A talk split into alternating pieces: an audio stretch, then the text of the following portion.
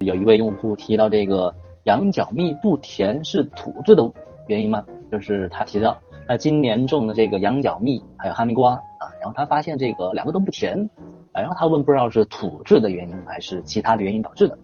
啊。那么关于这一点啊，其实除了这个羊角蜜啊、哈密瓜之外，像是常见的像是香瓜啊、像是西瓜之类的啊，它们的道理啊是可以通用的啊，甚至是这种瓜类不甜啊，主要有温光、水肥几个因素啊，大概简单的给大家说一下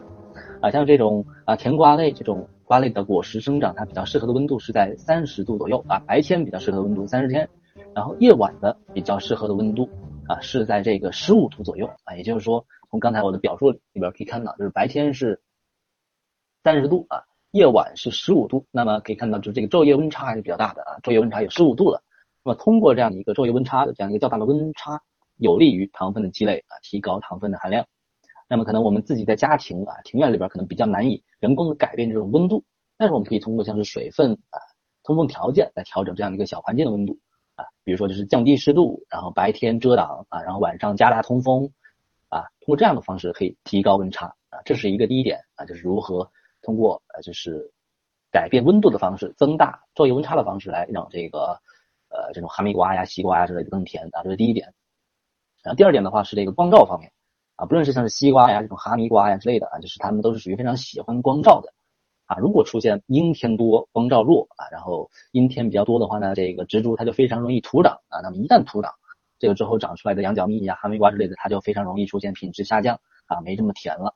啊。那么如果出现这种光照方面的劣势，我们可以通过啊水肥的方式来弥补啊。当然的话，如果这种如果有条件的话，你也可以接一个那种那种那种补光灯啊，这种方式也是可以的。啊，那么觉得补光灯比较耗电啊之类的，那么我们也可以通过水分啊，还有肥料。那么水分方面的话，就是在这个甜瓜啊，这个哈密瓜的结果后期，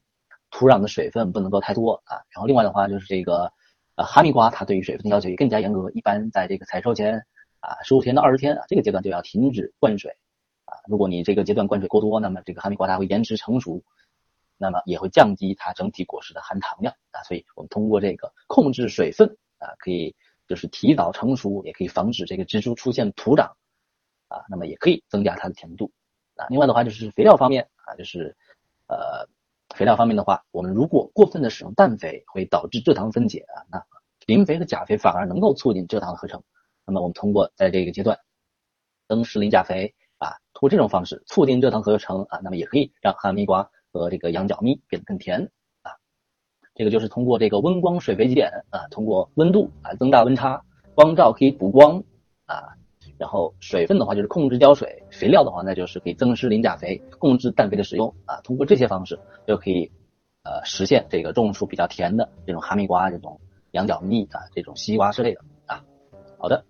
那么以上就是今天分享的一些主要的内容，还有大家最近这段时间在这个小程序还有群聊里边提到的一些问题。